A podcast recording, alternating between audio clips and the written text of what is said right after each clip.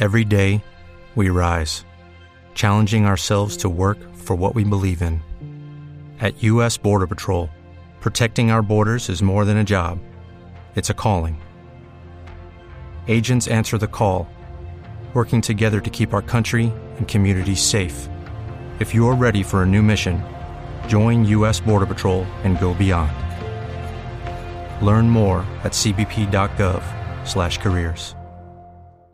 Dale más potencia a tu primavera con The Home Depot. Obtén una potencia similar a la de la gasolina para podar, recortar y soplar con el sistema OnePlus de 18 voltios de Ryobi desde solo 89 dólares. Potencia para podar un tercio de un acre con una carga.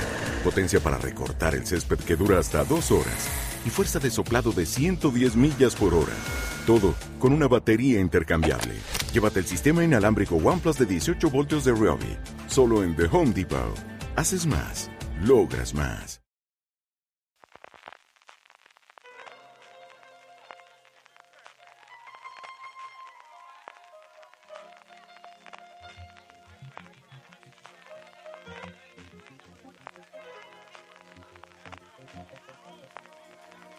Música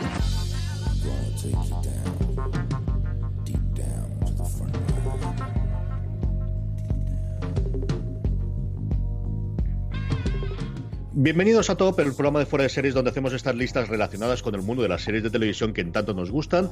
Este programa es posible gracias al patrocinio de The Rookie. TNT estrena el próximo 17 de octubre a las 10 y cuarto de la noche The Rookie, la nueva serie de Nathan Fillion. El actor de Castle regresa a la televisión para meterse en la piel de un policía novato. Un poquito más adelante en el programa volveremos a oír hablar de The Rookie con Nathan Fillion las mejores series originales de Netflix, porque como Francis le dije, vamos a coger temas cortitos, ha decidido coger nada, Netflix, que tiene dos o tres cosas, ¿no, Francis? Pues cosas sencillitas, hombre, habría que, aprovechar que tenía cincuenta y tantas cosas o sesenta y tantas producciones originales para, poder elegir CJ. Yo te voy a hacer un pequeño spoiler. Mm, me ha costado quedarme con 10 para mal, ¿eh? Pero ahora sí que ya hablamos de ello. Marina, esto al final es solamente porque Francis está empeñado en hablar de élite sí o sí, y entonces nos pasa estas cosas después es que está obsesionado. Luego se mete conmigo, pero él está obsesionado como si fuera una, una niña de 13 años. Para que luego diga Álvaro Niva que soy un señoro y que a mí no me va a gustar el eres, ¿eh? eres, un ¿Eh? poquito, ¿Eh? eres un poquito señoro. Chuparos esa. no me ha gustado nada gigantes y me ha flipado élite. ¿Quién es el señor ahora que ve aquí? Tú, evidentemente tú, vamos, eso es lo que comentan todos, todos los señores de la profesión. En fin, vamos para adelante con el top, como siempre lo vamos a hacer, lo vamos a hacer desde el 10, desde nuestra décima hasta, bueno, la que hemos puesto en el número 1, pero antes, como suelo preguntaros siempre, y ya Francis ha adelantado un poquito, ¿cómo habéis hecho la lista? ¿Cómo habéis considerado cosas que comentar antes de que pasemos del 10 al 1, Francis? A ver, yo, eh, mis 10 de las 10 que, he puesto eh, son las que para mí, eh, entre criterios que más o menos creo objetivos y los míos objetivos propios de series que a mí me gustan eh, mucho, he seleccionado. Eh, ya os adelanto que realmente, o sea, si yo me tuviera que quedar con, con, series de Netflix de estas de me las llevo, entre comillas, para la historia de la televisión, o series que realmente creo que son relevantes y que en un top metería, serían solo las seis primeras, ¿eh? Las otras cuatro, no, voy a decir ni mucho menos que la he metido eh, de relleno, pero que de verdad tuviese ganas de meter o que considere que, que merecen estar en un top 10 son las seis primeras. Las otras cuatro tienen cosas que me gustan más o menos, pero están por encima del resto de producciones originales de Netflix. Y luego, sobre todo, me he dejado fuera para el final del programa, cuando comentemos aquellas que, que al final, que por poco se nos han quedado, sí que tenía como un, digamos, un tronco central de producciones de Netflix que para mí al menos la mayoría están ahí en una clase media de serie de televisión, series que están bastante bien, pero que no son ningún adalid de la televisión. Y luego tenía una cola de las que directamente descartaba, ¿no? De estas que iba repasando nombre por nombre y de, bueno, no, directamente esto no va a entrar en, mi top, ¿no? Pero me ha costado mucho los, los seis primeros puestos, de verdad, mucho, mucho, mucho, pero si hubiera podido me hubiera quedado solo con, con esas seis. Marina, ¿lo tuyo es tan complicado como esto que nos acaba de contar Francis el rollo este que nos ha contado o, ha sido más tranquilo? No. O sea, yo aquí confieso que yo lo que he hecho ha sido tirar de memoria directamente. O sea, intentar rellenar el top ten en plan de, vamos a ver, series de Netflix, de verdad de Netflix, porque ya sabéis que está ese truco que hace Netflix fuera de Estados Unidos de que eh, todas las series que tiene distribución internacional exclusiva le pone que son originales de, de ellos y no lo son, con lo cual hacen un poquito de trampa.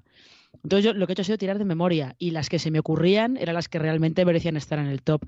Que luego el orden es un poco aleatorio, ¿eh? Yo no lo he puesto, he puesto orden, porque hay que ponerle orden, pero en mi caso no quiere decir gran cosa.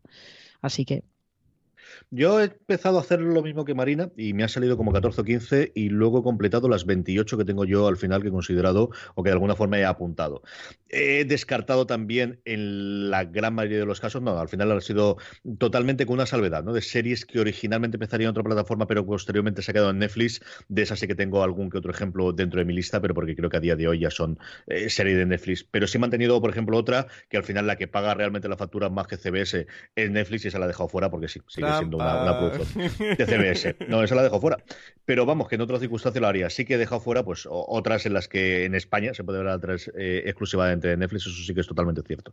Y a mí no me ha costado tanto. De hecho, mm, tengo una que, que le sigo dando vueltas a dejarla fuera, que se me ha quedado la 11 y que, bueno, quizás porque he tratado también de pensar un poquito y de echar la vista atrás de dónde estaba Netflix hace cinco años eh, con sus primeras series y dónde está a día de hoy y series que de alguna forma pues han marcado su historia o han marcado un punto o han sido un, momento y tirar por gustos personales, ¿no? Y sí que puede que haya, eh, bueno, puede no, segurísimo que, nuestros siguientes, bueno, al final hacemos también esta cosa para polemizar y para que la gente nos grite y nos diga, pero como habéis dejado esta fuera. La que, nos van a dar el grupo de Telegram a partir de ahora. Segurísimo, pero, pero que lo hacemos por eso, es decir, lo hacemos por la audiencia, tenemos claro. esto es buscar la polémica ya está, no, no, no hay mucho más.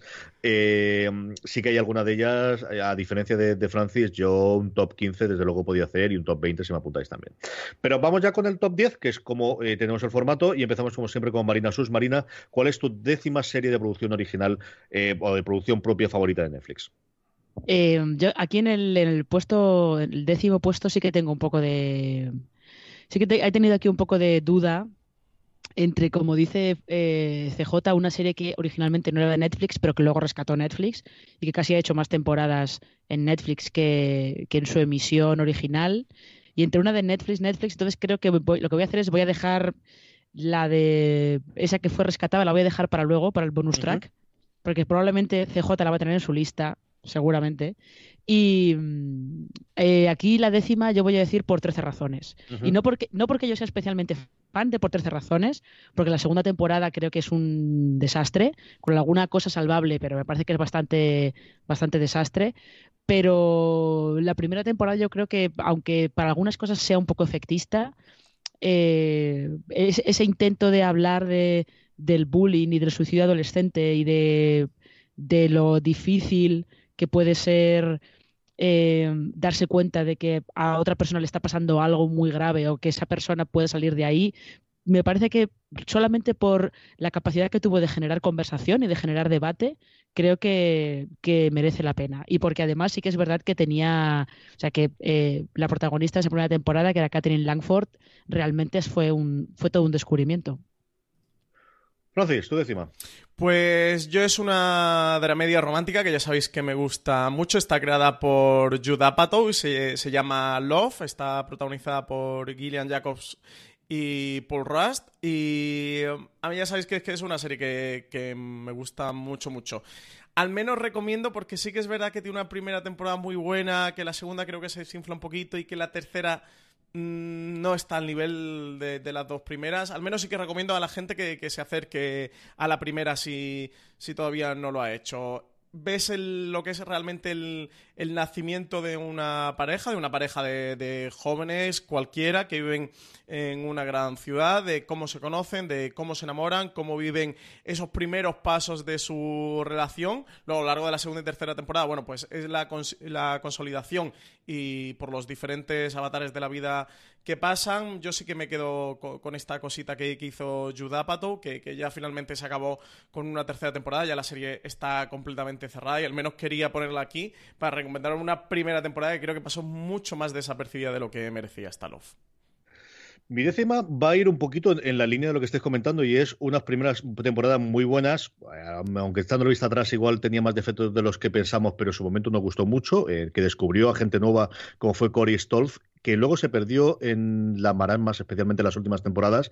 Pero oye, que con las circunstancias de la vida, la temporada que se va a estrenar en cuestión de uno o dos meses me tiene otra vez enganchado con muchas ganas de ver qué va a ocurrir. Y estoy hablando de la serie que colocó a Netflix en su eh, producción original en, El Candelero. No la primera serie de producción propia, porque había hecho un par de intentos previos, pero sí, evidentemente, si hablábamos de, de producción propia de Netflix, tenemos que hablar de House of Cards, que es la que cambió cuando salía esas noticias de Netflix ha eh, pujado por encima de HBO para una serie con los nombres en los que nos venían, tanto de los intérpretes como detrás de las cámaras. A mí la primera temporada de House of Cards me gustó muchísimo. El episodio de la Academia Militar me parece un episodio maravilloso que desgraciadamente no se volvió a, explorar eh, durante el resto de las temporadas. Eh, luego mm, se convirtió en una serie totalmente distinta que dejó de interesarme y yo estoy con muchas, muchas ganas de ver qué, qué va a ocurrir con Claire ahora como presidenta de la última temporada, Marina. Es que eso puede ser, eso puede ser realmente interesante, sobre todo porque incluso, eh, incluso eh, antes de todo el escándalo de Kevin Spacey, ya había bastante gente que en las dos últimas temporadas, yo creo, ya estaban, estaban empezando a estar un poco hartos de Frank y se preguntaban cuándo le van a dar a Claire eh, la van a poner en el foco de atención como ella merece. Porque realmente durante muchas temporadas Claire ha sido un personaje mucho más interesante que Frank, porque Frank al final eh, nunca ha tenido, nunca tuvo un rival a su altura. Siempre se lo dieron, era, todo fácil, entre comillas, porque sí, lo manipulaba todo y tal, pero cuando tenía algún rival que parecía que podía que podía hacerle pupa, luego resultaba que no, que no valía para nada. Y realmente la que siempre ha estado ahí y siempre ha estado poniendo el interés ha sido Claire. Marina, ¿cuál es tu novena? Pues mi novena una pequeña, esta sí que es una pequeña rareza. Rareza no porque sea una cosa pequeñita, sino rareza porque es una serie que realmente solo se podía hacer en Netflix, que es Sense8, esta serie loquísima de las hermanas Wachowski. Em, sobre ocho personas que están en diferentes partes del mundo, que están conectadas por una especie de conexión límbica, lo, lo, llaman ellos, son capaces de visitarse los unos a los otros y tal. Simplemente por la serie realmente a nivel de trama puede llegar a ser un poco desastrosa, pero solamente por esa conexión entre los personajes y lo bien construidos que están y al final cómo te encariñas de todos ellos, creo que, que merece la pena. Don Francisco Arrabal, ¿algún comentario con esto vamos directamente con la novena? Eh, yo sé si es que es de las que he dejado en mi bonus track, eh, junto a House of Cards, porque son dos series que creo que tuvieron una muy buena primera temporada. De hecho, a mí House of Cards el inicio me parece espectacular, pero que todo lo que ocurre después en House of Cards, tierra la propia serie, lo que hace en su primera temporada. Creo que es algo que pasa con bastante serie de Netflix. Si queréis, al final del programa lo comentamos. Con Sense8, a mí me gustó mucho la primera temporada. Eh, luego creo que durante la segunda se infló un poquito. Y finalmente me, quedé por el camino. ¿eh? Tanto rollo que se traían con Sense8, de que sí que la cancelamos y ahora le damos un, un episodio especial, ahora un especial de Navidad, ahora la volvemos a tener, ahora la acabamos con una película. Al final me terminaron aburriendo con tanto lío y me quedé por el camino. Pero, pero sí que reconozco que tiene una primera temporada muy chula. Y creo que para los fans del cine de los Wachowski, la primera temporada las Wachowski. O ya las ya sí, ya son las Wachowski, ya son la, la serie es muy muy disfrutable. ¿Cuál es tu novena entonces, Francis? Pues yo me quedo con Narcos, que aquí de nuevo creo que tiene una primera temporada que, que, sobresale a las dos que ha tenido después. Ahora tenemos este reseteo con la cuarta temporada que le han titulado Narcos México yo la primera temporada me gustó mucho. Más recuerdo que en aquel momento la serie pasó muy desapercibida. No era ni mucho menos el fenómeno en el que se ha convertido ahora. Yo era una serie que en aquel momento reivindicaba mucho y que conforme la serie eh, fue creciendo, la gente la veía más, yo cada vez la reivindicaba menos, porque me, iba pareciendo directamente proporcional eh, su aumento de popularidad con, con la disminución de calidad de la serie. Creo que la primera temporada tiene especialmente dos episodios, el, octavo y el noveno, el de la gran mentira y la catedral, y sobre todo el de la gran mentira, con un guion brutal que habla sobre el papel de la democracia, sobre el papel de la justicia. Está, la serie se ambienta en, los años de Pablo Escobar, está hablando de los, de los años 80, pero es un discurso plenamente actual de cómo unos pocos pueden poner en jaque la democracia y de cómo eh, un Estado de Derecho puede combatir a quien, a quien no respetan las leyes desde la ley, que creo que es algo muy difícil y extrapolable a cuando en España estaba la ETA o actualmente pasa con el terrorismo islámico. Creo que ahí la serie elabora un gran, gran discurso eh, pero que luego eso, poquito a poco, poquito a poco, la serie se ha ido pinchando cada vez más. A mí la tercera temporada no me interesó demasiado. Eh, le daré una oportunidad de estrenar con México y no, sé qué va a ocurrir con, con, Narcos para mí. Pero en cualquier caso, la pongo aquí, en el noveno puesto de mi, de mi top de series de Netflix. Mis dos próximas, la novena y la que estará después en el octavo, son las dos referencias que suelo hacer yo los top de el culto de lo nuevo del serie de las últimas que acabo de ver y que tengo esa impresión ahora mismo en la cabeza. Esta tan, tan, tan la acabo de ver que, bueno, diría que solamente la he visto yo, pero es mentira porque en Sitges se estrenó el primer episodio este pasado fin de semana. La vais a poder disfrutar en breve y es Sabrina. A mí era una serie que tenía, o el título este grandilocuente, pero al final todo el mundo lo vamos a llamar Sabrina, así que no nos volváis locos. Eh, mm, a mí el cómic me fascinó, me gustó muchísimo, muchísimo cuando anunciaron que iba a interpretar esta Sabrina pasada por el mundo del terror, que es realmente terrorífica. Eh, Krina Shepka a mí me encantó, me parece uno de los mejores eh, descubrimientos que tuvo Mad Men y es una serie que me está fascinando, de verdad que es una de esas cosas nuevas que puede hacer Netflix que mm, eh, asumo totalmente que es porque lo estoy viendo ahora y estoy disfrutando tantísimo con ella que quería meterla, porque realmente haciendo el repaso me está dejando un pozo muy muy bueno, me está flipando, me está gustando muchísimo Sabrina y es mi novena de la lista. Pero, ¿cuánto has visto, CJ? Todo lo que me han dejado hasta ahora, Francis. Que son todo lo que me han dejado. Seis, ¿no? que son la mitad de la película. Sí, yo, yo tengo los screens, pero todavía no lo he visto. Además están en, con subtítulo al castellano, que me estoy viendo Daredevil, madre de Dios, que me está costando a vermelos ahí en inglés. Duro, eh, yo tengo mucha ganas de ponerme con Sabrina, y si a ti te está gustando tanto, pues oye, con más, con más razón aún. A mí todavía, muchísimo, todavía vamos a conseguir que por culpa de Sabrina todos veáis Riverdale. Es muy probable, ¿eh? Por además hacen constantes guiños, hablan constantemente de ella. Y a mí Riverdale la primera temporada me gustó bastante. Sí, es muy disfrutable. Yo no la he seguido viendo porque es que eh, tenemos muchas series que ver, pero Riverdale es bastante disfrutable. Y luego la tercera, ¿qué fichajes tenía ahora? ¿Había fichado Gina Gerson? Leí yo, Marina. Sí, sí, por supuesto. O sea, en Riverdale no fichan. No, fichan, no, no, no saben lo que hacen. No se privan de nada. exactamente. O sea, te das cuenta que los padres de Archie son directamente Luke Perry y Molly Ringwald. A partir de ahí, para arriba. No se privan de nada aquí los muchachos. Sí, lo tienen clarísimo. Eh, Marina, ¿cuál es tu octava? Eh, pues mi octava es una docuserie que justo, que además en breve va, a empezar la segunda temporada, que es Making a Murderer. Esta docuserie que todavía puso más de moda el género true crime de lo que está ahora, que ya sabéis que lo que hace, está contando la historia de un, de un tipo que está acusado de asesinato y lo que hacen es contarte un poco eh, las dudas que hay alrededor de, su caso, ¿no? Un poco de intentar explicarte un poco cómo funciona el sistema judicial en Estados Unidos, sobre todo cómo si eres alguien pobre y que no tiene que tienes mala reputación en el pueblo, que no eres demasiado listo y no tienes y no tienes dinero, cómo el sistema eh, está amañado contra ti directamente, ¿no? Que da igual que seas culpable o inocente, no vas a poder escapar.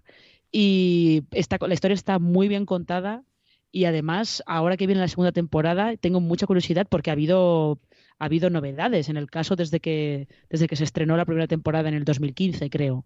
Así que yo creo que esta es, incluso con sus cosas, porque evidentemente se guardan información que no les parece tan relevante a las dos directoras, pero Making a Murderer, si no lo habéis visto nunca, de, de los documentales de True Crime que hay en Netflix, probablemente sea el mejor.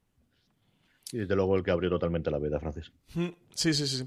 Yo vi un poquito me quiero Murder, pero ya sabéis que yo no soy muy del True Crime. Luego vino The Keepers, ¿no? Esta del, del caso de, de, la monja que fue también asesinada, que The Keepers vi aproximadamente la mitad de la temporada. Y sí, sí que ha abierto un poco la BD y hay bastante expectación con la segunda temporada de Making a Murder que se estrena ya, ¿no? Se estrena estos días, se le queda muy poquito. Sí, yo mm, recuerdo ayer, ayer, conforme estamos grabando salió el, el tráiler, se centra mucho en la abogada defensora que va a llevar el caso, ¿no, Marina?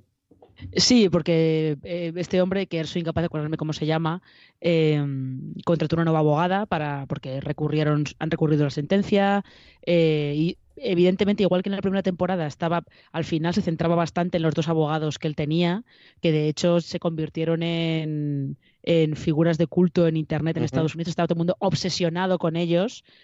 Y mm, sí, lo que veremos es, es, ese recurso, la nueva información que, que Every day, we rise, challenging ourselves to work for what we believe in.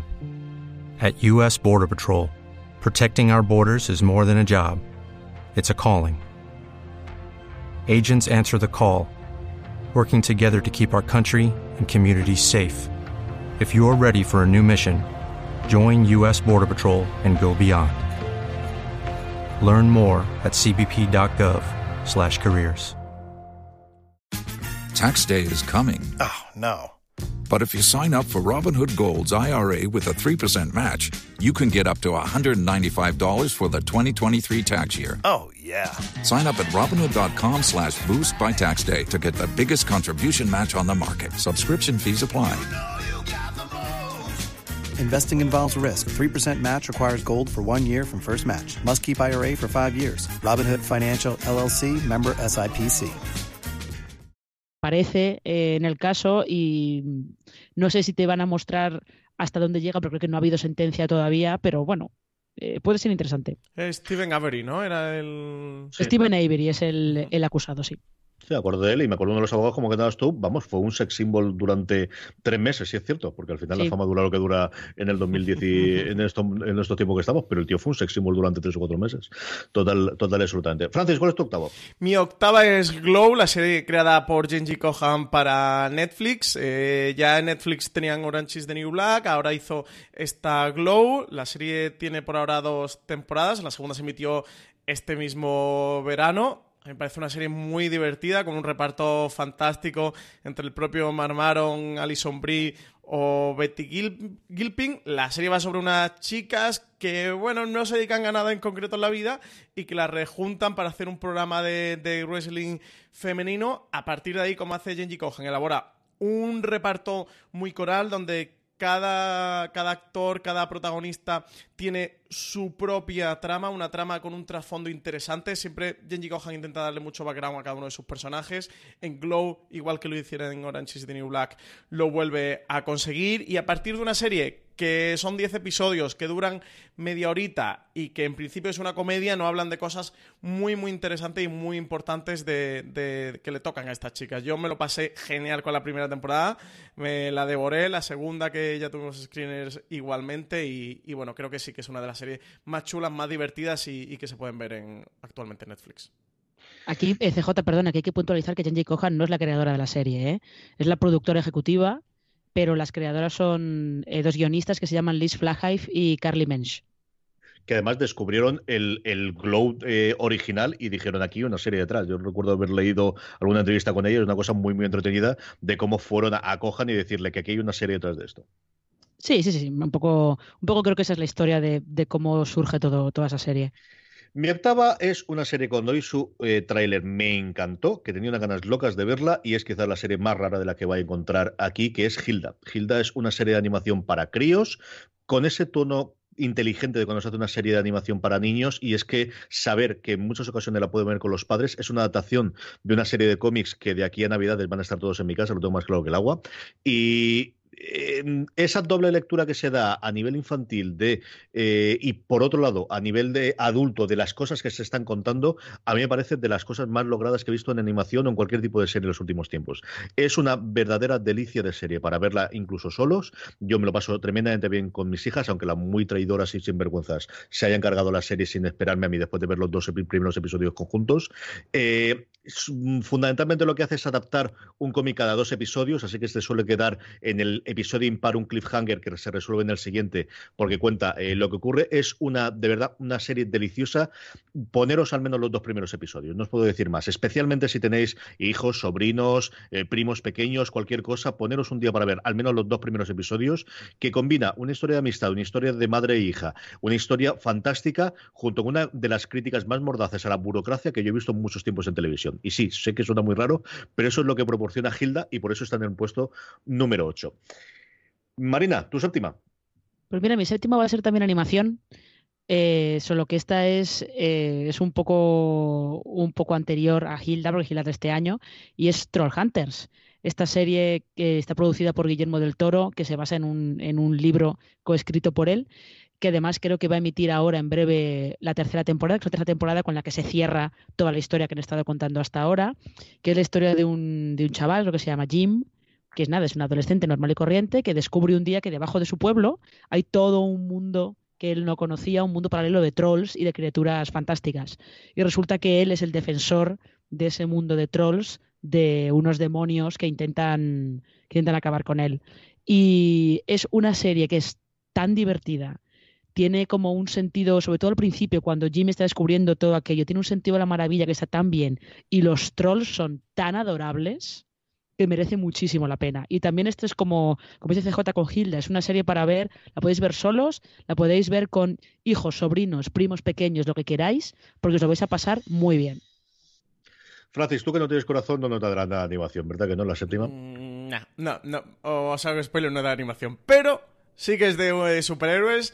Eh, mi séptima posición es para Jessica Jones, eh, serie que, que, está creada por Melissa Rosenberg. Melissa Rosenberg que tiene un currículum tan eh, heterogéneo como haber estado en The OC o mm, ser guionista también de la saga Crepúsculo, también estuvo por Dexter hasta crear esta Jessica Jones.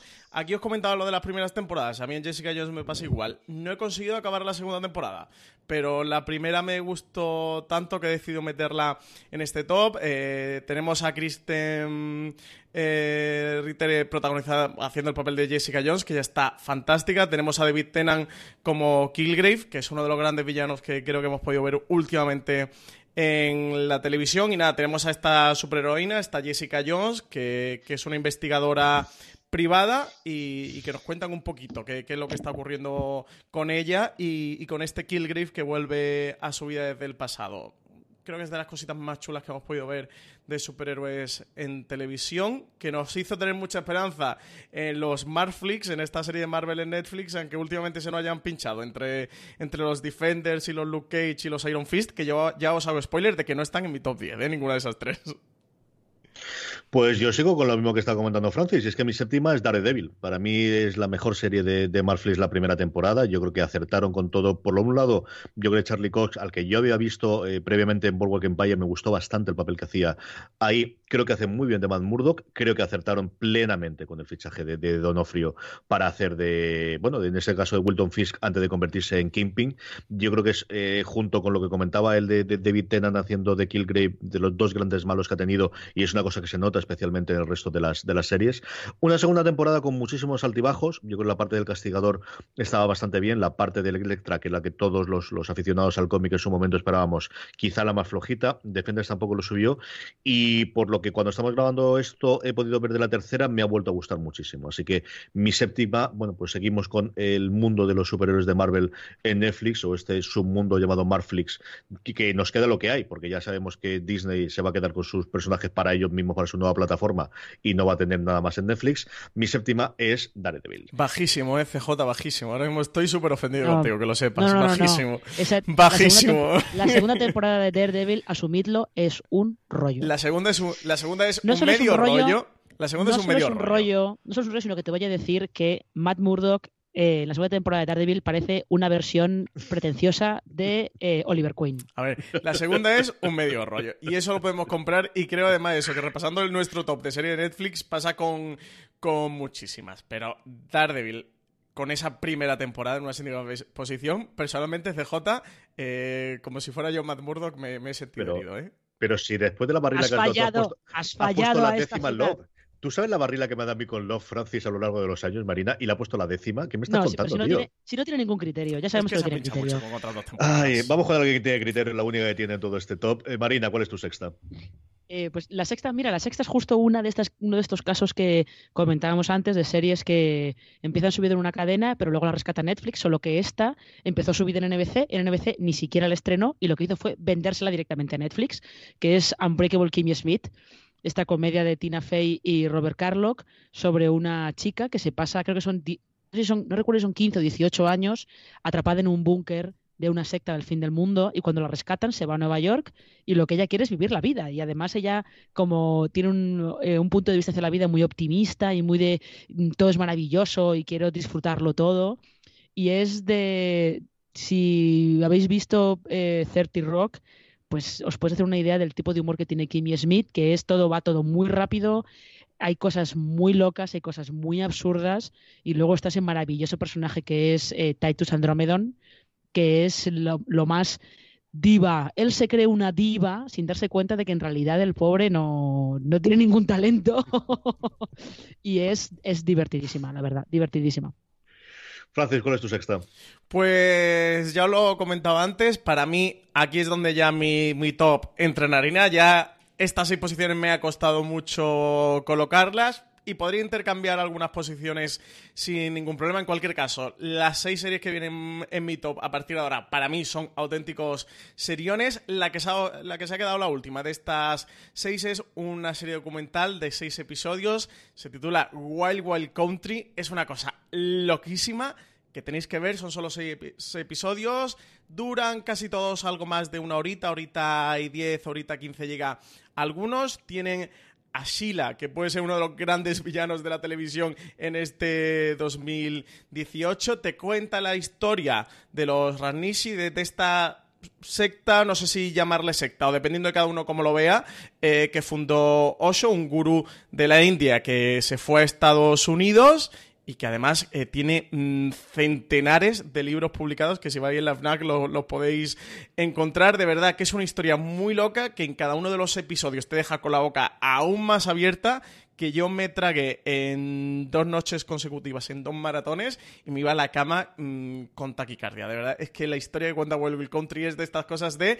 Eh, porque me lo están contando en una serie documental, porque si no esto no me lo creería. Eh, eh, se, acerca más a la ficción que, a la realidad mediante un documental. Mi sexta es un caso parecido al que comentaba Marina de eh, ser rescatada, aunque en este caso yo creo que es virlada, robada eh, y aprovechada a partir de ahí con el ojo que ha tenido Netflix, especialmente con la serie de Antena 3 en los últimos tiempos. Y es Paquita Salas, cuya segunda temporada eh, se estrenó ya íntegramente en Netflix, totalmente integrada. La están utilizando como gran recurso para hablar otras series. El, el caso del viaje que hizo en, en México para hacer vídeos comentando en la Casa de las Flores, alguna otra cosa. Es una serie divertidísima con su corazón, especialmente la segunda temporada. Tiene puntos de drama que ya tenía en la primera temporada. Yo confieso que estoy un poquito quizás fuera del mundo del cine y de lo que se cuenta del conocimiento cuando estoy con Marina, cuando estoy con Alberto o con el resto de la gente de prensa que sí que está más metido en el medio de Madrid, de conocer a todo el mundo. Hay muchísimo, bueno, pues eh, huevo de Pascua o, referencia a ese tipo de gente que a mí se me escapa, pero aún así es una de las series más divertidas en general que encuentro en Netflix. Eh, es una maravilla lo que hicieron los Javis y la transformación de Bryce F haciendo este eh, Paquita Salas luego el elenco alrededor. Yo creo que uno de los grandes aciertos también de la segunda temporada es saber que tiene todo un elenco de gente alrededor de Paquita al que le puede dar peso para llevar uno de los episodios y tiene verdaderas eh, maravillas, especialmente de actrices ¿no? alrededor, llevando la serie adelante. Una serie que si no habéis visto, estas tenéis que verla sí o sí, que se vende un pispás, que es el gran problema que tiene, y es que al final, bueno, pues son muy cortitas y de episodios muy cortos, pero es una verdadera maravilla Paquita Salas. Marina, ¿tu quinta? Eh, pues mi quinta es otra comedia, otra comedia eh, que es Día a Día o One Day at a Time. Es que no sé muy bien cómo, cómo eh, os la enseña Netflix. A veces Netflix ya sabéis que te, o te pone el título original o te pone el título en castellano, según como le dé. día a Día es realmente es un remake de una vieja, una vieja comedia familiar de los 70 de Norman Lear, que es esta leyenda viva de la televisión en Estados Unidos, que lo que él hacía era sitcoms, hacía comedias, pero con un todas tenían un trasfondo social, ¿no? Y en el caso de día a día es una familia hispana de Los Ángeles.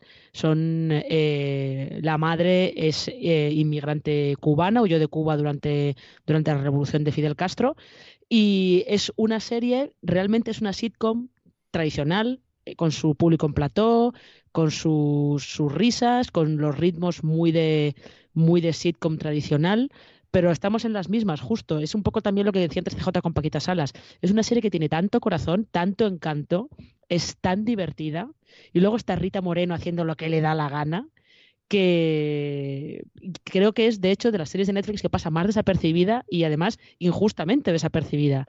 Porque casi, a casi todo el mundo que yo le he dicho tienes que ver día a día se enamora perdidamente en cuanto ve cuatro episodios y los momentos dramáticos son brutales. O sea, ese cambio rápido en dos segundos de estar muriéndote de risa y dices de, de repente, uff, lo que ha pasado aquí desde la primera temporada ya tenemos con, con, el personaje de la madre, con el personaje de la hija, es, es una pasada. Y como decías tú, Rita Moreno está haciendo lo que le da la gana, que eso lo ha ganado la señora, que leches. Totalmente. Señora Raval, ¿cuál es tu quinta?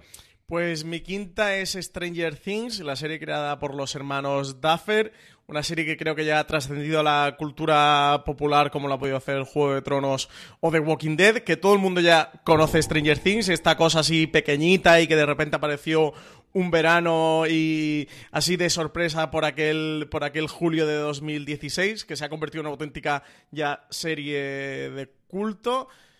Para mí en mi top estaría más arriba si de nuevo no volviera a tener una segunda temporada. Para mí, mm, que no está al nivel de la primera. Sobre todo, creo que se repite mucho en lo que hace bien en la primera, que, juega ya los propios clichés dentro de la, de la serie. Eso durante la segunda temporada no me gustó. En la primera me parece un, producto así de, de, la posmodernidad audiovisual fascinante, que sabe remezclar todo el cine que han bebido los hermanos Duffer y toda esa cultura popular de los años 80, de las historias de ciencia ficción, las historias de, laboratorio, las historias de misterio, de los aliens, de la cosa, de, las bicicletas, de Stand By Me, de un montón de cine ochentero que es muy disfrutable y de productos de la cultura de los, de los 80 que nos regalaron en esta primera temporada de Stranger Things. Veremos a ver la tercera, si, si vuelven a recuperar el nivel. Pero bueno, en cualquier caso, ahí tenemos a Stranger Things, una auténtica joyita. Francis comentaba antes Wild Wild Country y por qué me voy a quedar un, documental eh, de True Crime cuando puedo quedarme con un falso documental de True Crime. Eh, mi quinta es American Vandal. American Vandal es una serie mm, tremendamente inteligente, tan, tan, tan bien hecha. Especialmente os va a gustar a la gente que, que, os guste el True Crime, eh, sobre todo la primera temporada, aquellos que en su momento escuchaseis la primera temporada de Serial, lo que visteis de Jinx, o que visteis Making a Murderer también, pero es que aún así está tan bien hecha, logra combinar esa delgada línea de es una parodia, es un homenaje, pero al mismo tiempo tiene entidad propia, tiene sentido y te ves, eh, faltando uno o dos episodios, con ganas de saber qué es lo, lo que está ocurriendo en este falso documental. Una segunda temporada que ha superado todas mis expectativas, yo pensaba que iba a dar un bajón brutal de la novedad y es cierto que pierde esa parte de ya no es la serie sorprendente que fue la primera temporada porque ya te llevaste la sorpresa hace un año, pero aún así cuenta tan bien, la historia está tan bien detallada, con los personajes tan, tan bien hechos. A mí me fascinó la primera temporada, me ha encantado la segunda que he podido ver de American Vandal y por eso es mi puesto, o está en mi puesto número 5, eh, de nuestro top 10. Marina, estamos ya a punto de llegar al, al podio, se ha quedado justo en el puesto cuarto, ¿qué sería? Pues en el cuarto yo tengo la segunda, tercera técnicamente, pero podemos decir que es la segunda serie eh, original de Netflix que tuvo más repercusión, que es Orange is the New Black, que es cierto que probablemente ha durado demasiado de, lo que debería. Pues, este, este verano emitió la sexta temporada, si yo no recuerdo mal. Eh, y bueno, ha tenido sus altibajos, pero las primeras realmente no solamente eran muy divertidas, sino que además estaban intentando contarte algo, ¿no? Ya sabéis que Orange is the New Black está basada muy libremente en la historia de mm, eh, Piper Chapman, ahí se llama Piper Kerman, que es una chica de Nueva York, blanca, de clase media, eh, que está, se va a casar con su novio y que eh, tiene que entrar en prisión durante 18 meses por su participación en un en una trama de, de blanqueo de dinero en narcotráfico en el que la metió su exnovia de la universidad. lo que pasa es que Piper, como han dicho muchas veces ellos, Piper es solamente el caballo de Troya para contarte las historias de todas las reclusas que hay en esa cárcel. Y ahí es donde está la fuerza de la serie, en ese grupo de presas, cada una con su circunstancia, cada una con sus cosas, que son lo que terminan, que es lo que termina atrapando de la serie. Y que es verdad que con el paso de las temporadas a veces ha perdido cosas, ha ganado, yo creo, en, en ese comentario social que hace, esa crítica que hace hacia el sistema penitenciario estadounidense, hacia la industria penitenciaria, porque básicamente es una gran industria. Eso lo ha ganado, pero es verdad que ha perdido frescura y que ha perdido algunas de las cosas por las que merecía mucho la pena al principio. A mí con Orange is the New Black me pasa igual que con House of Cards, que son dos primeras temporadas que disfruté mucho y que con el paso del tiempo se me han, se me han ido cayendo, ¿no? Como que las siguientes temporadas se le ha caído encima y, y para mí al menos, o en mi memoria, se han ido enterrando, la, propia serie se ha ido enterrando. Francis, entonces, ¿cuál es tu cuarta? Mi cuarta, y me da mucha pena, CJ, que sea la cuarta, porque podría estar en el primer puesto. Es la serie creada por Peter Morgan para Netflix. Es The Crown, la serie sobre la reina Isabel II de Inglaterra. Un Peter Morgan que había hecho cosas en el cine tan atractivas como, como Rush, como El último rey de Escocia, como la película de Frost contra Nixon, que está muy muy bien, o como la propia película La Reina que hizo Helen Mirren, también tuvo cositas por ahí como las hermanas Bolena, pero bueno, eso se lo vamos a disculpar. Eh, una de que tiene dos temporadas muy redondas, que, que más tiene un segundo episodio con una dirección bestial, tiene grandes, grandes directores. Eh, esta serie detrás, más allá de la creación de, Peter Morgan. Y bueno, una Clear Foy como Isabel II que, que, ha llegado a sobresalir, que, que, la ha colocado también en el mapa internacional, con un Matt Smith que también está muy bien. Ahora se enfrenta a este reseteo, que veremos a ver cómo le sienta de cara a una tercera y una cuarta temporada. En definitiva, creo que The Crown puede ser una de las o por llamarla la serie o apodarla la serie dentro de todo lo que ha hecho Netflix en su producción original. Y que le han valido, bueno, pues de los primeros reconocimientos en cuanto a Emmy, sigue resistiéndosele desde luego el, tener eh, una de las grandes categorías, ¿no? De comedia, drama o, miniserie, pero bueno, sí que hizo más ruido esta segunda temporada en esos pasados Emmy que, que los Y al menos la han situado ahí, más allá de una cosa como Stranger Things, que puede ser más popular, por llamarlo de alguna manera, The Crown sí que la ha colocado, o ha podido colocar a Netflix en ese listón, aunque no lo haya conseguido consolidar con una estatuilla. Mi cuarta es un documental que creó Netflix y que abrió totalmente la mano a los documentales, eh, aunque había existido previamente, pero es, eh, yo creo que abrió totalmente el género hasta el punto de, bueno, que la propia Netflix tenga eh, otro tipo de documentales o otros documentales del mismo género parodiándola. Estoy hablando de Chef's Table. Chef's Table es la creación de Netflix después de ver lo bien que había buscando funcionado un documental de cocina llamado Giro Sueña con Sushi, que era un documental de cocina en el que al mismo tiempo te contaba una historia personal que había detrás, ¿no? De, cómo eh, alguien se podía comentar en uno de los mayores especialistas de hacer sushi del mundo qué le había llevado detrás o qué vida había pasado esa persona y sobre todo qué vida le estaba dando a sus hijos. Eh, y yo creo que es uno de los grandes aciertos que tiene Chef Stable, el combinar por un lado el tener porno para aficionados gastronómicos, es decir, tiene unas tomas y se ha grabado de una forma la cocina como jamás se había visto previamente de eh, estamos tratando con arte, arte efímero, pero al final es arte. Lo que tenemos el tipo de gente que ellos llevan, al menos hasta la última temporada, que era fundamentalmente restaurantes de tres estrellas Michelin.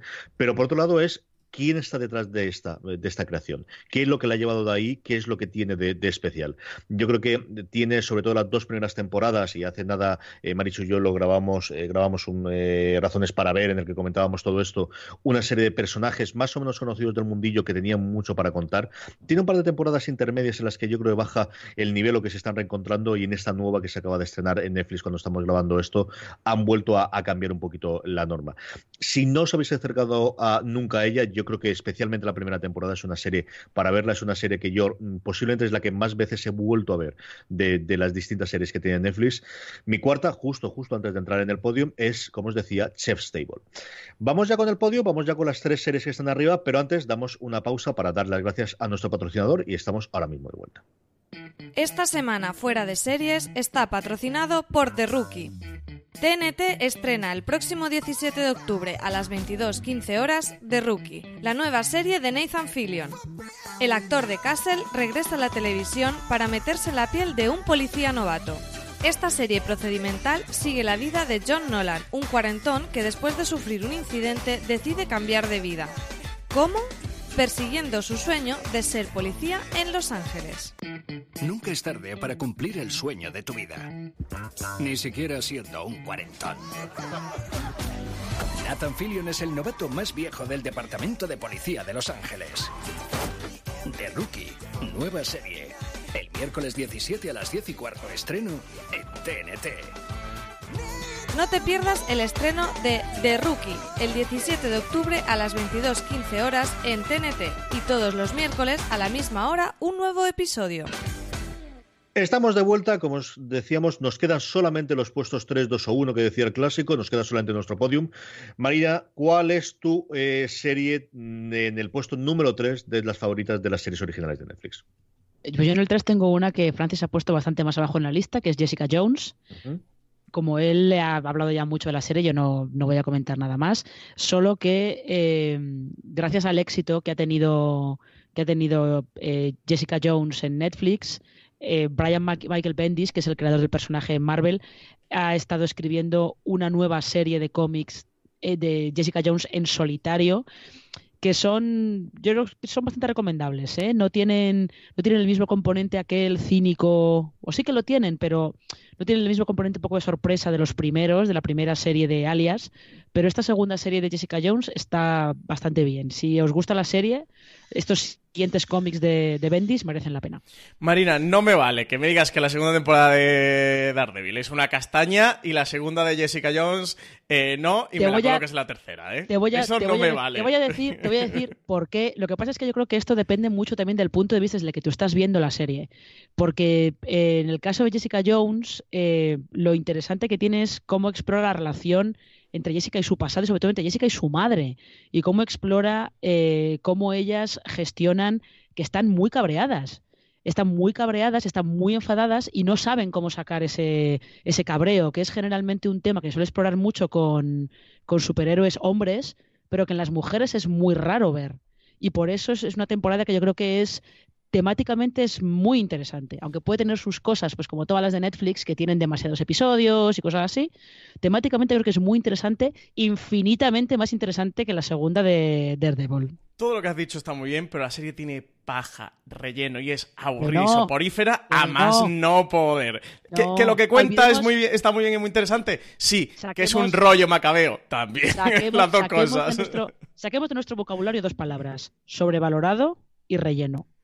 Saquémoslas ya, por Tiene mucho relleno. Esos 13 episodios Jessica Jones no los decir que una serie, Decir que una serie tiene relleno es ser muy perezoso haciendo la crítica, Tiene muchísimo Haz el favor. relleno. Tiene muchísimo a mí Me encanta ponerme las palomitas y ver cómo discutir. Tiene muchísimo sí, pero es que si no, no terminamos Jessica Jones. Es muy vago. Es muy vago. Ocho episodios para Jessica Jones en la tercera temporada, por favor. Y para la de Netflix en general también. Yo creo que es un defecto, desde luego, de todas. Francis, ¿cuál es tu tercera? Mi tercera es Mindhunter, la serie creada por Joe Penhall y dirigida en alguno de sus episodios, producida también por David Fincher. Fincher se pone al cargo de, los dos primeros episodios y los dos últimos de la temporada que hemos podido ver hasta ahora. La segunda temporada sabemos que se esperaba ya de cara a 2019, ¿verdad? A lo largo de 2019, no sé si llegará en torno al primer trimestre. Es posiblemente de las últimas series que se ha estrenado, y bueno, digo de la última serie que se ha estrenado, porque se estrenó en torno al octubre del año pasado, ya hace un añito, de las que más he hablado y más eh, conversaciones y diálogos eh, he tenido alrededor de, de esta serie, todos los temas que trata. La serie se ambienta a finales de la década de los 70, donde dos agentes del FBI empiezan a entrevistar a asesinos en serie para resolver casos que aún están abiertos y que, bueno, está basado en, hechos reales y, de hecho, en, la,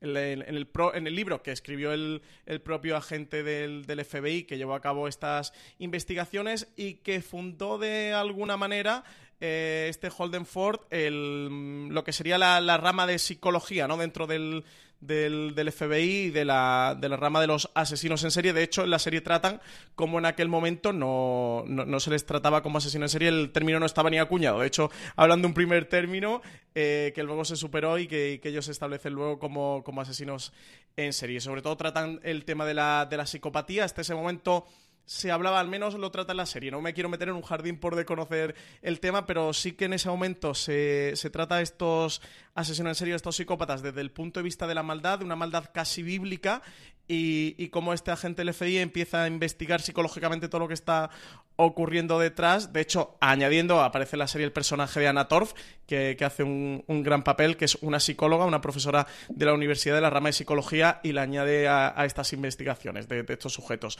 La serie para mí es una delicia, está muy bien dirigida y no solo los episodios en los que está Fincher detrás, visualmente es una gozada, creo que trata temas muy interesantes, que además la, la, obra que escribió este hombre, a partir de ahí se empezó a vender como la pólvora, yo recuerdo que hice un viaje a Londres por aquel momento y en todos los aeropuertos estaba como el libro más vendido en cualquiera de las librerías, así que recomendar este Mindhunter, estos cazadores de, de mentes que es tan tan interesante.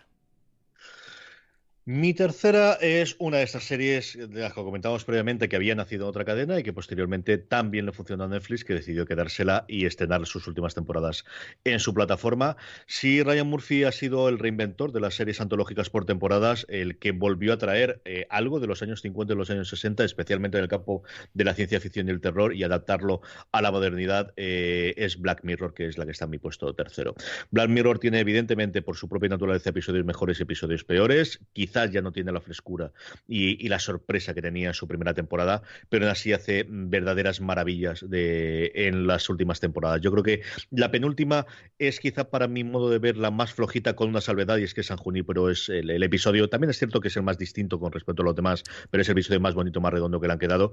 Esta última temporada a mí me gustó muchísimo en general, USS Callister, ¿para qué lo voy a negar? Pues, pues este trek que os está hablando me encantó y me fascinó el, esa parte de homenaje, no tanto parodia, sino homenaje y partir de ahí eh, mm, subverter las, expectativas, ¿no? que es lo que hace también Black Mirror en algunos momentos, contándonos pues esa realidad actual o en breve tiempo eh, llevada por los espejos negros que nos comenta este Black Mirror. Es la que está en mi puesto número 3 y a ver qué nos hacen de nuevo eh, con las próximas temporadas, esta supuesta mm, temporada con episodio interactivo y todo, que explore un poquito las nuevas posibilidades de la plataforma de Netflix que nos llegará dentro de no demasiado tiempo. Marina, ¿tú dos cuáles? Eh, mi dos es Glow, que también eh, le hemos comentado ya antes.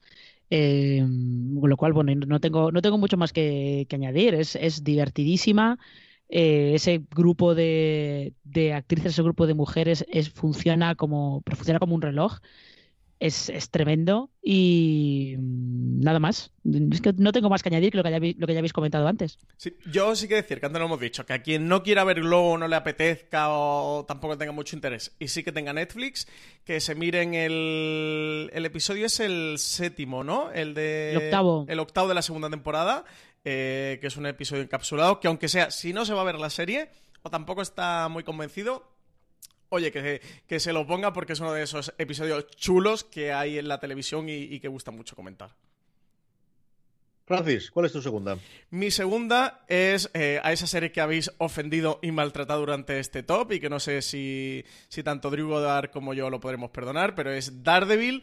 Bueno, Drew Goddard si hubiera hecho algo más que ponerla en pie en la primera temporada porque luego huyó despavorido. Luego huyó después de la primera temporada, dejó el listón alto y dijo ahí queda eso. Eh, Charlie Cox, la primera temporada, arréglate tú.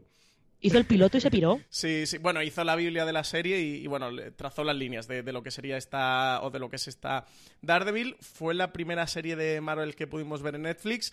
Aquella serie que nos engañó y nos hizo creer que, a partir de ahí vamos a ver un mundo maravilloso de Marvel en Netflix y nada más lejos de la realidad porque ha tenido series bastante irregulares. Eh, ahora está puntito, a puntito, a puntito de estrenar su tercera temporada. No sé, a mí es que me gusta mucho Daredevil. A mí de mis series favoritas. La primera temporada me parece una auténtica gozada. Tiene una investigación. O sea, quien tenga un poquito a lo mejor. O sea, quien le gusta la serie superhéroes, evidentemente tienes que ver Daredevil. Para mí, la mejor serie de superhéroes que hemos podido ver actualmente en televisión. A quien, oye, esto de los superhéroes tampoco le haga mucha gracia. Por favor, que vea la primera temporada de Daredevil, porque al principio tenemos a un abogado, que es Matt Murdock, que interpreta a Charlie Cox, que quizás de las cositas que más reticencia le tengo yo a Daredevil precisamente sea al, actor que la protagoniza. Pero tenemos a este Matt Murdock, que, que es un abogado que sale por las noches a combatir el mal, que no tiene traje de Daredevil ninguno, ni siquiera de momento es Daredevil, vas a ver el origen del, superhéroe y sobre todo una investigación policial, que recuerdo que en aquel momento muchos comparábamos con The Wire y oye, es verdad que venirse muy arriba a hablar de The Wire comparando la Muchísimo. primera temporada de Daredevil. Bastante, bastante. Ya, oye, relajaos, relajaos, Relax, relax. Eh, pero, pero que sí que recuerda eso que veíamos en The Wire, toda esa investigación de lo que va a estar por detrás, que es, que es Kimping, que este es Wilson Fisk, que además tiene un episodio en esta primera temporada que es la presentación del personaje delante de un cuadro blanco y él rememorando su infancia que es fascinante. Para mí, el mejor villano de Marvel que hemos visto en cine, que hemos visto en televisión y que hemos visto en cualquier parte. Este Vincent Donofrio, que va a volver ahora con, la tercera temporada. Qué ganas le tengo. Además, ya ha convertido en un Kingpin total. Bueno, que ya sabéis que me gusta mucho Daredevil y Ale, que, que tenéis que verla y ponerla más arriba en vuestros tops, ¿eh? que, que las veo muy bajas. Yo, eso de The Wire no es, no es The Wire. Es, la investigación esa que hace Karen Page, que está muy bien, por cierto, es una película de los 70 totalmente. Sí, Karen Page y también eh, me saldrá el otro personaje. Sí, el otro, el otro periodista que nunca me acuerdo cómo se llama. Sí, el periodista que... Eh, ben Urrich, que no me, no me sabía. Eso es. Es una película de los 70 total y por eso es la primera temporada esta también. Sí. Y, además tiene. Era CJ en el segundo episodio de la primera temporada del combate que, hay en el pasillo, sí, ¿no? El de Cutman. Yo juraría que era al principio del segundo. O sea, al principio del segundo, como mucho al principio del tercero, pero yo creo que al principio del segundo era muy, muy al principio de la Esa escena de acción es de, la, de las más brutales. Y brutales me refiero no en cuanto a carnicería, que hay bastante eh, sangre, sino más audiovisualmente estimulantes que, se han podido ver en los últimos años. Yo quizás quitando las películas de The Raid, que creo que en cine mm. es lo más potente que se ha hecho en, ese combate físico, esa escena de acción de, de tú contra yo, eh, la de este Matt Murdock eh, combatiendo en un pasillo con sus puños desnudos contra la mafia es espectacular. De nuevo, si en Globos decía, si no queréis ver nada de Globo, poneros eso. Si Daredevil no os interesa y no, no queréis veros nada y tenéis Netflix, poneros este arranque del segundo episodio porque es la hostia. Mi segunda es la serie que quizás, mm, bueno, más prejuzgué y me equivoqué de todo el catálogo de Netflix eh, hasta el punto de estar en mi puesto número dos, ¿no? Y es que, ¿quién me iba a decir a mí que la vida y milagros de la realeza británica a mí me va a gustar de esta forma? Y me equivoqué totalmente. Al final, bueno, pues llevado porque la gente comentaba que está muy bien, vi la primera temporada y me encantó, me fascinó. Y la segunda ni siquiera fue eso, fue una de las experiencias de visionado mejores que tuve el año pasado. Eh, fue ese momento en el cual ya eh, pude verla antes de que se estrenase gracias a que Netflix nos pasó, me pasó los screens de la temporada completa, que no suele ser algo habitual que haga Netflix. Eh, sí lo puede hacer con alguna miniserie, pero lo habitual es que sea media temporada, también dependiendo de lo que hayan grabado todavía o lo que tengan edición. Y esta recuerdo verla entera antes de que se estrenase, antes de ver ninguna crítica, antes de leer a nadie, antes de comentar con nadie la, segunda temporada. Y para mí es una, si no la mejor, una de las dos. No recuerdo ahora exactamente dónde la pondría en mi top 10, pero desde luego estaba dentro de mis tres series favoritas de, del año pasado. Es una serie tan bien hecha, tan cuidada, tan eh, eh, en la que se nota el dinero, dejando aparte las polémicas y que la está teniendo unos cuantos de dinero en cuanto al presupuesto por un lado y después del salario de los actores. Es una serie, como os digo, si tenéis el prejuicio de qué me van a contar a mí sobre la realeza británica que os vaya a interesar, acercaros a ella. Vale muchísimo la pena, está muy, muy bien hecha. La segunda temporada incluso todavía mejor que la primera, con el resto de los personajes alrededor, porque sí, habla siempre del núcleo duro de los reyes, pero es que la princesa Margarita y el romance que tiene la segunda temporada es una cosa sencillamente maravillosa y deliciosa. Eh, The Crown es mi segunda eh, serie. Marina, ¿cuál es la que está en el top 1? Tengo, tengo muchos dudas. ¿Quieres jugar a esto que te gusta a ti de intentar adivinar cuál es la 1 de Marina, Francis? Hombre, sí, lo que pasa no me habéis dejado durante todo, durante todo el programa. Tú tienes un problema de que no te dejamos hablar y entonces no hablas. que, no, le dejamos hablar, pero si se enrolla como las persianas este hombre. Eh, lo tengo complicado porque CJ, fíjate que yo tenía duda en tus dos primeros, como has desvelado tu segundo, que era, era una de las dos que yo tenía en la terna, tu primera creo que ya lo sé. Bueno me, voy a atrever a decir ya lo sé. El de Marina tengo muchas dudas, porque pensaba que a lo mejor podría ser un. Es un Jessica Jones, un Orange is the New Black, un Glow. Pensaba que iba a tirar por ahí por ahí. No creo que se atreva a poner Paquita Salas, porque, perdona que os diga, pero Paquita Salas y Black Mirror es trampa meterla en este top, ¿eh? Un poco trampa. Yo lo he puesto en el bonus track, pero el top me parece un poco trampa. No lo sé, no sé, estoy despistado con lo que va a poner Marina. No sé, no creo que Stranger Things tampoco. No sé, Marina, dispara. Stranger, Things claramente no. Ya, por eso. No, es, otra serie que ya habéis mencionado antes, que es Mindhunter.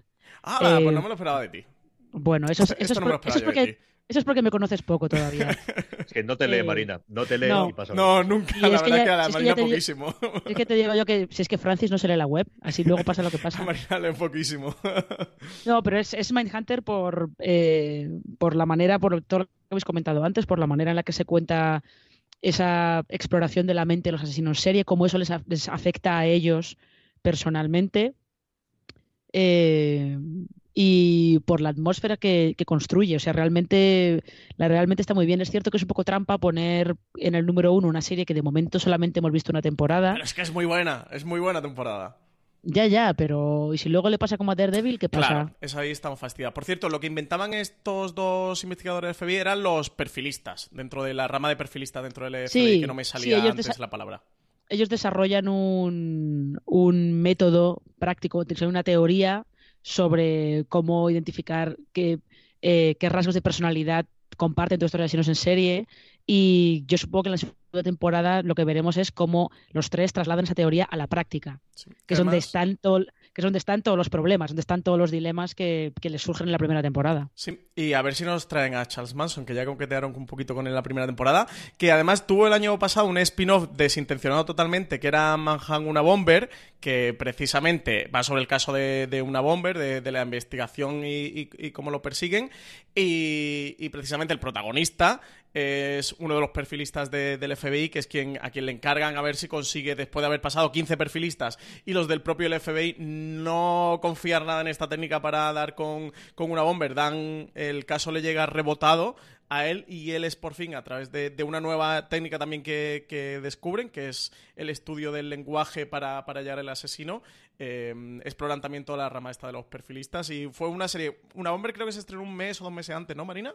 Un poquito que, que pero, pero, es, pero es trampa, porque una Bomber, sí, en España la vimos en Netflix, pero una Bomber es una serie de Discovery. Sí, sí, sí, no, no, no, si no digo que sea de Netflix, digo que fue un spin-off de esto, estas, estas casualidades de, de, la vida de que se estrenaron unas muy, muy pegaditas a otra. Por cierto, una Bomber también es una maravilla, ¿eh? está en Netflix, no es de Netflix, está en Netflix y también verosla si os gusta Manhunter, ¿eh? porque es una auténtica gozada de serie. Arrabal, ¿cuál es tu uno? Pues mi uno es una serie que se estrenado hace muy poquito, que es una producción española de Netflix, se llama Élite. ¿En serio? Que no, que es broma. Oye, pero una reacción más caldeada, ¿eh? Me habéis defraudado, ¿eh? Muy, muy poquito, menos mal. Yo me creo cualquier cosa a esta altura de ti, ya, lo sabes. Yo, de hecho, de hecho me, extraña, me extraña que Francis en el número uno no, ponga Master of None. Hombre, pues claro que sí. La, mi número uno es Master of None, la, la serie creada por Alan Yang y Aziz Ansari, protagonizada por Aziz Ansari, porque aunque CJ digas que Aziz Ansari es muy mal actor, y no te lo voy a negar. No, no, no, no, es muy mal actor. Eso, eh, ser muy mal actor implicaría que fuese actor. Eh, porque entonces tienes distintas graduaciones. No muy mal actor, no sabe actuar. Yo lo que digo es que Aziz Ansari no sabe actuar. No te metas con mi, con mi Aziz Ansari, que además, eh, después de haber visto Master of None, lo estoy, estoy descubriendo su personaje de, Parks and Recreation y no puedo reír más con ese personaje tan cuñado que tiene dentro de, Parks. Bueno, protagonizada por Aziz Ansari, que es verdad que no es el mejor actor del mundo, pero le da el punto perfecto a este, a este dev. Y nada, es una Dramedia, no sé si llamarle romántica, porque el romántico de la trama va a ratos, va y viene. Es una dramedia, es la, vida de, este Dev, que es un, hijo de inmigrantes em, pakistaníes en Estados Unidos y de, bueno, de, cómo, de cómo se desarrolla su vida. Son, por ahora tiene dos temporadas de 10 episodios. Aquí de nuevo, si no, si os da un poquito de pereza acercaros a Master of None, yo os recomiendo que os pongáis el segundo episodio, Parents, porque el primero, plan B, para mí quizás es el peor episodio de las dos temporadas de Master of None. Entonces, si te pones el primero, puedes que digan, bueno, pues tampoco me llama esto mucho la atención.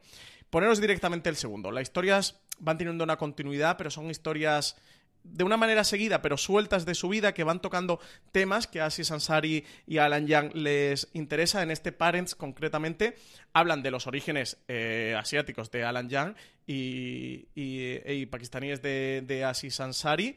Y, tratan de cómo ellos se han criado en un Estados Unidos gracias al esfuerzo que hicieron sus padres. Ellos se han creado con todas las comodidades y tratan un poquito, eh, ponen en paralelo eh, sus vidas y sus orígenes con los de sus padres.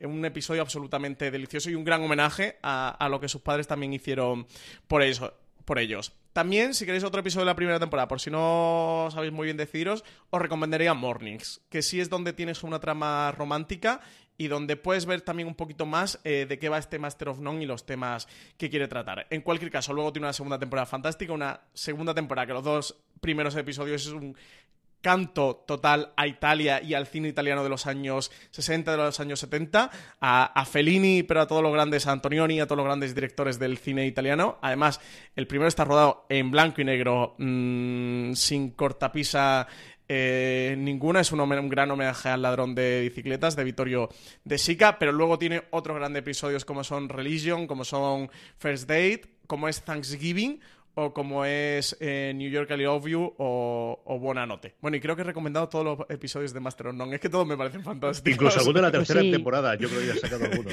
es que es una grandísima serie. Y, noticia triste, no sabemos nada de la tercera temporada, de cuándo vendrá, porque Asian Sari dijo que hasta que él no tuviera una historia realmente interesante que contar, hasta que él no sintiera que, tenía algo que, dar a los espectadores, pues oye, no haría tercera temporada. Y que de hecho, si no se le volvía a ocurrir nada que contar en esta línea, pues no habría tercera temporada. Así que nada, no sabemos nada de si vamos a tener continuación o no de Master of None y cuándo. De verdad, es una serie deliciosa, es que tenéis que ver Master of None, oyentes de Yo sospecho...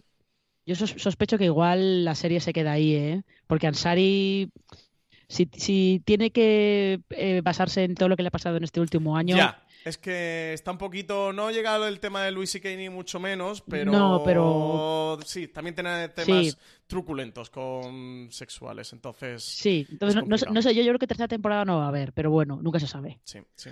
Yo creo que puede ser una cosa que puede recoger dentro de dos o tres años. Yang también está haciendo sus cosas por su lado. Pero yo creo que Netflix lo que te permite es eso, dentro de cuatro o cinco años volver o con un especial de Navidad o con de repente eh, cuatro que están unidas entre sí, como yo lo he hecho en algún momento en la segunda temporada o algo similar. Bueno, pues cierro yo, cierro yo con lo que ya sabéis que era. Yo de verdad me puse a ver la quinta temporada de mi serie favorita que es Boya Horseman. con no que te lo adivinara, que te iba a adivinar, CJ, que esta me la sabía. Te he dejado un montón de tiempo. Vamos. Pero, él, pero lo ha malgastado recomendando todos los capítulos. Todos los episodios.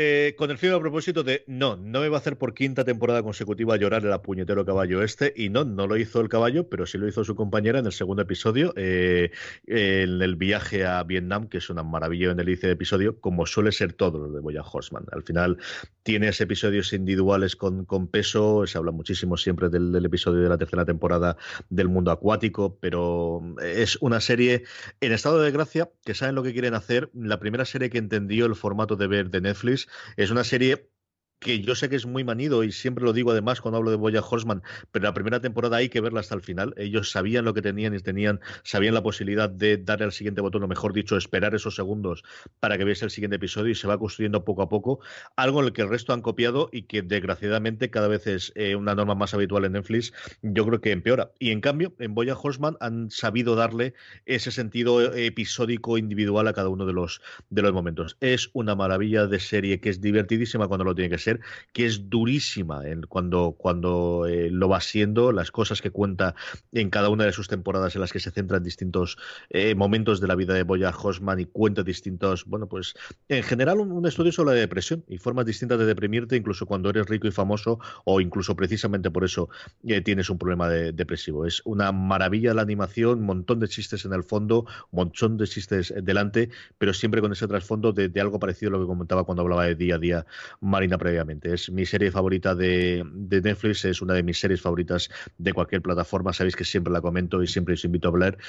Y saltar el, prejuicio que se puede tener es una serie de animación protagonizada por un caballo antropomórfico. Sí, es eso y muchísimas cosas más. Mi eh, serie número uno, que es Boya Horseman, pero no solamente tenemos esta, sino que, como os comentábamos antes, teníamos muchas más eh, que hemos valorado. Marina, ¿alguna o todas las que tenías también en el listado y que quieres que comentemos antes de que cerremos el programa? Yo tenía poquitas, ¿eh? en realidad tenía poquitas. Y eh, de hecho, en el bonus al final yo solamente he puesto dos y las he puesto por, por cosas muy concretas. Tengo Luke Cage, la primera temporada de Luke Cage, y la tengo solamente por la ambientación. Porque la ambientación en Harlem creo que está logradísima y tiene una banda sonora brutal. O sea, al final todo el mundo se queda en que ah, es que Luke Cage es un poco aburrido y tal. Es que lo es, Mario, también te digo. Sí, estamos en las mismas, le sobran muchos capítulos. Pero la ambientación es está muy lograda y sobre todo está muy lograda esta unión de, sobre todo en la primera temporada de la Black, la Black Exploitation de los 70 con, con Luke Cage. Y luego la otra que yo tengo es una que, esto es más bien un llamamiento para que Netflix España por favor haga algo y la subo de su plataforma, que es Longmire. Longmire es una serie que no es de Netflix originalmente, es un poquito trampa, la tuvo en Estados Unidos A&E, pero ella ni la, la, canceló en la tercera temporada y ahí la repescó Netflix. Y en Netflix Estados Unidos ha tenido otras dos temporadas. Es una serie sobre un sheriff de Wyoming, con sus cosas, ¿no? Pues los casos que le pasan allí, vive al lado de una reserva india y tal. Y mm, está realmente bien. Es un poquito estilo Bosch en Amazon, pero eh, en el Estados Unidos rural. Está muy bien y lo que no sé es por qué eh, internacionalmente Longmire no, no se ha visto, en España no se ha visto nunca, no lo sé. A mí me ha sorprendido un montón que me lo dijese, porque yo estaba totalmente convencido que la tendrían aquí, sí.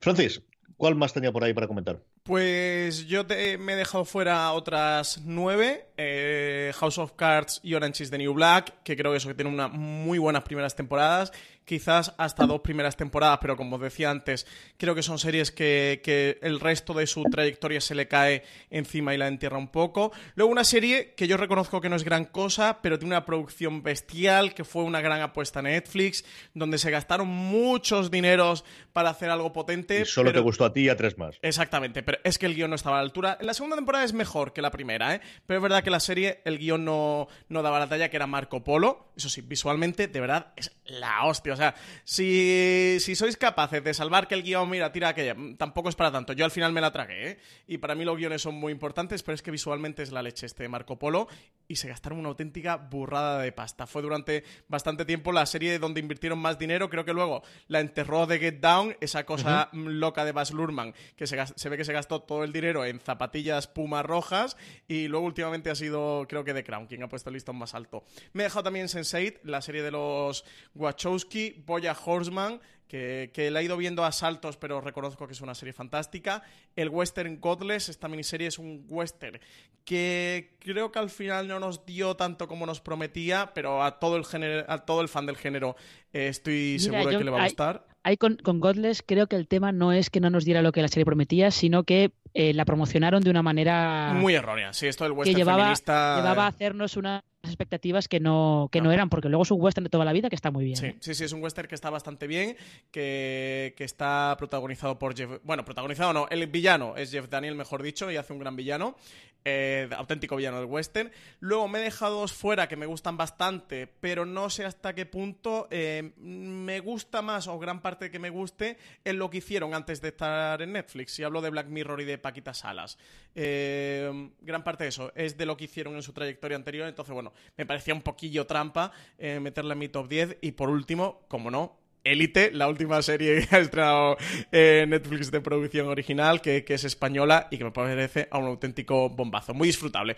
Es un Shonda, es un Pretty Little Liars, es un Riverdale, pero joder, qué bien hecho está. Yo de las que no hemos comentado, porque tenía un porrón más aquí, pero así tampoco voy a comentarlas todas, dos documentales más de cocina, que es Ugly Delicious y The Mind of a Chef, que de alguna forma fueron detrás de la parte de Chef Stable, pero más gamberra, se nota la mano de Anthony Bourdain en las, en las dos series de mi año dado, Anthony Bourdain, al que tanto, tanto echo de menos. Eh, comedias, dos que no hemos comentado que a mí me gustan mucho, una, eh, además de, dos públicos muy distintos, y de estas comedias que además yo creo que solamente tienen cabida a día de hoy en, en Netflix, una Grace y Frankie, con estas dos...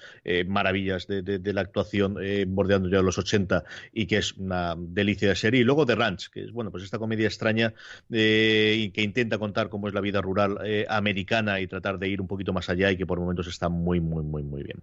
Luego tenía tres series para comentar de, estas de, bueno, realmente es de otra, pero está aquí.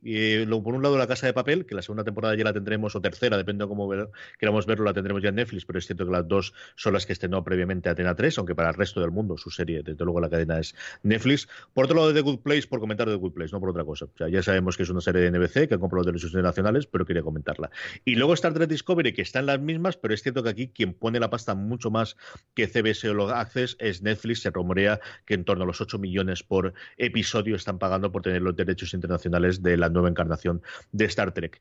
Luego, eh, The Get Down, porque a mí me entretuvo y me divirtió muchísimo la primera temporada, aunque no iba a estar desde luego en el top 10, pero es una que había apuntado aquí. Élite, y luego solamente por eh, haberla metido por ver que, la reacción de Francis hubiese hablado de Ozark, pero al final la he tenido que dejar Madre mía, sí, menos mal que la he dejado fuera, menos mal. porque mira, ya con colarme La Casa de Papel o Black Mirror me estaba indignando con Daredevil tan baja. Oye, pero me cuela Ozark y ya... bueno, realmente si llega, si llega, a entrar aquí Ozark y Bloodline, yo ya, mira, os digo que sois un, que sois un si llegamos a hacerlo en persona, os digo que meto Ozark, no sé en qué puesto, pero solo por ver las caras en persona, yo digo, vamos, vamos eh, lo tengo más claro que lo hago.